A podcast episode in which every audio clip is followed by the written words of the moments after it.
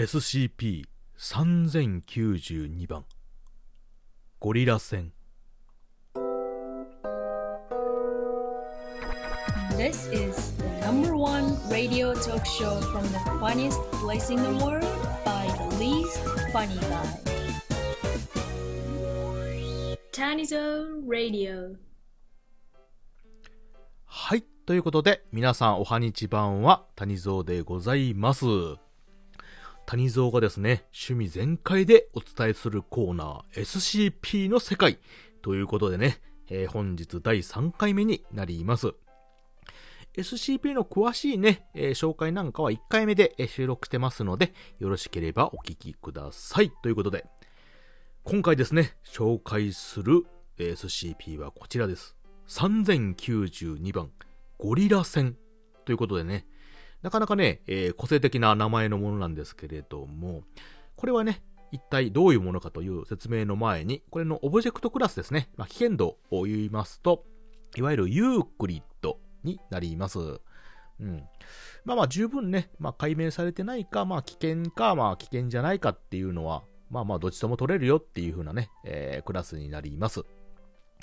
で、これはね、どういうものかと言いますと、この SCP-3092 自体はですね、いわゆる一般的な UFO キャッチャーっていうものになります。え、ブラックタイトイズ社っていうブランドのね、まあアメリカの方で使われてた UFO キャッチャーになります。高さ1.8メートル、幅0.8メートル、奥行き0.9メートル、中に何もない状態でですね、だいたい 144kg というね、一般的な、うん、まあ、異常性のない、えー UFO キャッチャーになるんですけれども、まあ、これがね、何がおかしいかと言いますと、まあ、中にぬいぐるみが入ってますよね、UFO キャッチャーっていうのは。うん。で、このまあ、ゴリラのぬいぐるみが入ってるんですけども、こいつをですね、まあ、アメリカのね、貨幣で動くんですけど、まあ、それを入れてウィーンと動かしますと。で、この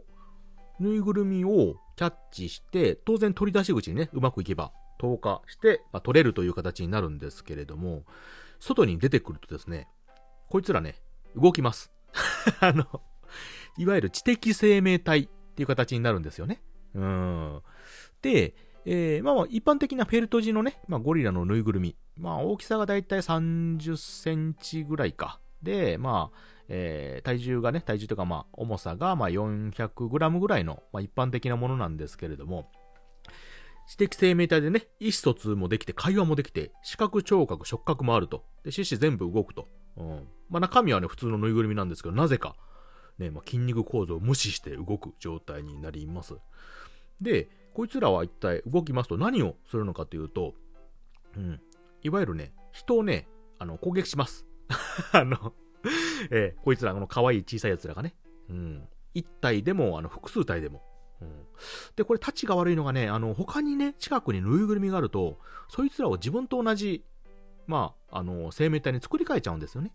なので、近くにぬいぐるみを置かないようにっていうことで、財団が今気をつけている次第でございます。で、財団が今、こいつらを何何体かね、収容してるんですけども、またね、こいつらたちの悪いことにね、結構頭がいいんですよ。で、何回もね、脱走をね、試みております。はい。で、脱走して、さっき言ったように何をするかというと、人を攻撃するんですよね。まあ、中にあるものをね、いろいろ変化させて、例えばね、あのーまあ、ゲリラ戦のね、知識がすごくあるみたいで、まあ、迷彩服とか武器とかね、即興の武器とか、罠とか、まあ数多くのね、ものを作り出して、それを持って、外に脱出していきますよ。で、人を見つけると攻撃をするんですけども、ね、まあ、実際どんなね、損害を与えてるかというとですね、えっ、と、いわゆるあのー本人らが使っているものがですね、いわゆる、あのパチンコ玉でね、まあ、打つパチンコとか、うん。あとはですね、あの、小型の透析機とか、足引っ掛けるやつとかね、落書きとか、あとドアの上ね、あのところにあの上に液体挟んでね、バケツとかでバシャーンとこうドア開いたらあの、落ちて被せるようななんか古典的なね、ことをしたりとかします。はい。なので、まあまああの多少ね、怪我っていうか、あの痛いっていうことあるんですけども、まあまあ人が死ぬような大きなことはしないんですよね。ええなんで、まあまあまあ、あのケテルじゃなくてね、いわゆるまあ、ユークリッドという形の今はなってるんですけれども。うん。で、ならこいつら、そんな悪その悪いことをね、いっぱいするんですけれども、彼らにしてみたら、そういったまあ、トロに足らない攻撃のように見えるんですけれども、そういう、まあ、例えば、あのー頭の上にね、バケツでバシャーンとドア開けたら水を引っ掛けたとなったらもう大損害を与えたっていうイメージを持つらしくて、もう大喜びするらしいんですよ。なんか可愛いですよね、これ。うん。で、まあまあ、次なるね、損害を起こすべく、あっちこっちうろうろすると。で、こいつらね、どうしたら、その止められるかっていうんですけれどもね。うん。まあ実際その、ぬいぐるみ自体を、例えば腕とかね、とか一部がちぎれたとか、うん、破れたってことになると、彼らはね、うわーやられたって言って、あの、痙攣しながらね、痙攣しながらあの地面に倒れ込みます。で、ピクピクして、あのー動かなくなるんですけども、うん、これあの死んだふりしてるんですよ。あの、なんで、あのーツンツンしたりとかね、何度か呼びかけると、急にね、起き上がって、こう言うんですよ。あの今、あの、私は、やられて死んでるんで、あの、干渉しないでくださいって言って、またあの、死ぬまでに戻ります。あの、非常にね、可愛いんですよ。あの、ええあとね、あの、麻酔銃を撃つと、うわーやられたっちゅうて、あの、眠ります。はい。これも眠るふりをします。はい。ちゃんとだから自分がね、やられたって思ったらやられちゃうっていう可愛いところあるんで、あの、警備の人はね、みんな麻酔銃、もしくはね、麻酔銃じゃなくても、麻酔銃を持ってて、それで空気砲みたいなね、そんな撃って当たればね、あのね、寝てくれる演技をしてくれるんで、それで毎回回収をしてるという次第なんですよね。うーん、いいでしょ、なんか。でね、まあこれがまた可愛いエピソードがありましてですね、あの、またね、こいつらね、懲りずに、あの、脱走したんですけれども、このぬいぐるみ軍たちはね、とことこと、あの、ある、その研究所の施設のね、博士、あの、マーティン・ヘルマー博士っていう人がいるんですけどね、まあ、そこのオフィスに、えー行きまして、まあ、この博士を倒そうと、うん、試みました。で、どうやって倒そうかって言ったらですね、まあ、この博士が部屋に帰ってくるときにね、あの、ドアの下のとこにあの、線を、あの、ピアノ線みたいなのをかけて、で、足を引っ掛けて転ばそうと。で、ちょうどこの転んだタイミングのところにこ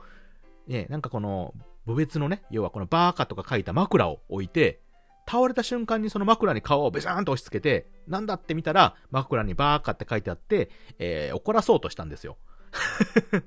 もう子供のいたずらですよね。えーで、まあ、そんなことをしようとして、あの、ゴリラくんたちがね、あ、博士帰ってきたって言って、あの、ドアの内側でね、左右からこの、あの、足を引っ掛ける紐をね、伸ばして待ってたら、無事博士が足を引っ掛けてね、転んだんですけれども、博士がこの倒れると予想したところよりもね、ちょっと大きく外れてしまって博士がね、多分足もつれたかなんかで、近くにあった本棚に肩を強打しました。そんでね、鎖骨を粉砕骨折するような大きな怪我をしたんですよね。ね。で、まあ博士がうわーってうなだってると。で、それを見て、ね、あの、そのゴリラ君たちは喜ぶかと思いきや、非常にね、それに気づいて焦ってしまって、あれやーっと、自責の念を非常に示してしまったと。いうことらしいですよ。ごめんねって言ってね。で、どうしたかというと、そのゴリラ君たちは、近くにいたね、財団職員のところに走って行って、ごめんなさい、あのーちょっと博士やっちゃいましたと。怪我してるんで、あのーなんとかしてくださいって言って、伝えて、あの、おとなしくね、すいま、あの、戻り、元に戻りますって最終用に応じてしまったという、ね。非常に可愛いんですよ。これがね、えー、なんていうエピソードがありまして。で、またね、その後ね、あの、この反省したゴリラくんたちはね、あの、博士宛てに、あの、中にあるものを使ってね、プレゼントとかね、謝罪のカードを作って、これ渡してくださいっていうことで言ったっていうね、さらに可愛いエピソードもございますよ。まあ、それでもね、あの、まだ度重なる脱走を試みてるっていうね、えーなかなか個性的なゴリラくんたちでありますね。えーで、まあ、このゴリラくんたちね、さっき言ったように色々とね、人に迷惑をかけてるということなんですけどもね、えーまあまあ、最終的にはね、まあ、どうしたら倒せるかって言ったら、まあ、この存在自体をね、あの、焼却っていうのかな、あの、燃やしてしまったらもう存在はなくなるということは判明していますし、さっき言ったように、こう、人に悪さはするんですけれども、彼らから見たら大大損害を起こしている状況は、こちらの人間側から見たら、まあ、大した、いたずら程度にしか過ぎないということで、現在のところは、あユークリッド。うん。まあ、そんな危険な存在ではないけども、まあ、ちょっと間違えれば、ね、さっき言ったようなぬいぐるみが近くにあったらね、無限に増殖しちゃうんで、まあまあ危険性もあるということで、えー現在はまだ調査が進んでいるという次第になっておりますね。えーですんでね、皆さんもあの UFO キャッチャーでゴリラのぬいぐるみを見かけたらね、あんまり気安く、ね、取らないようにお願いしますね。あの、出た瞬間にね、動き出していたずらするかもしれないんで。えーということでね、えー本日は、えーちょっと可愛い、ちょっと危険な、えーゴリラ戦というね、えー SCP を紹介いたしました。えーちなみに今現在 SCP ね、え財団の方には23体が収容されているということで、現在もね、虎視眈々と脱走して人間にいたずらをする、まあ彼らにとったらね、攻撃をする手段を探しているという次第であります。はい、ということで聞いてくださってありがとうございました。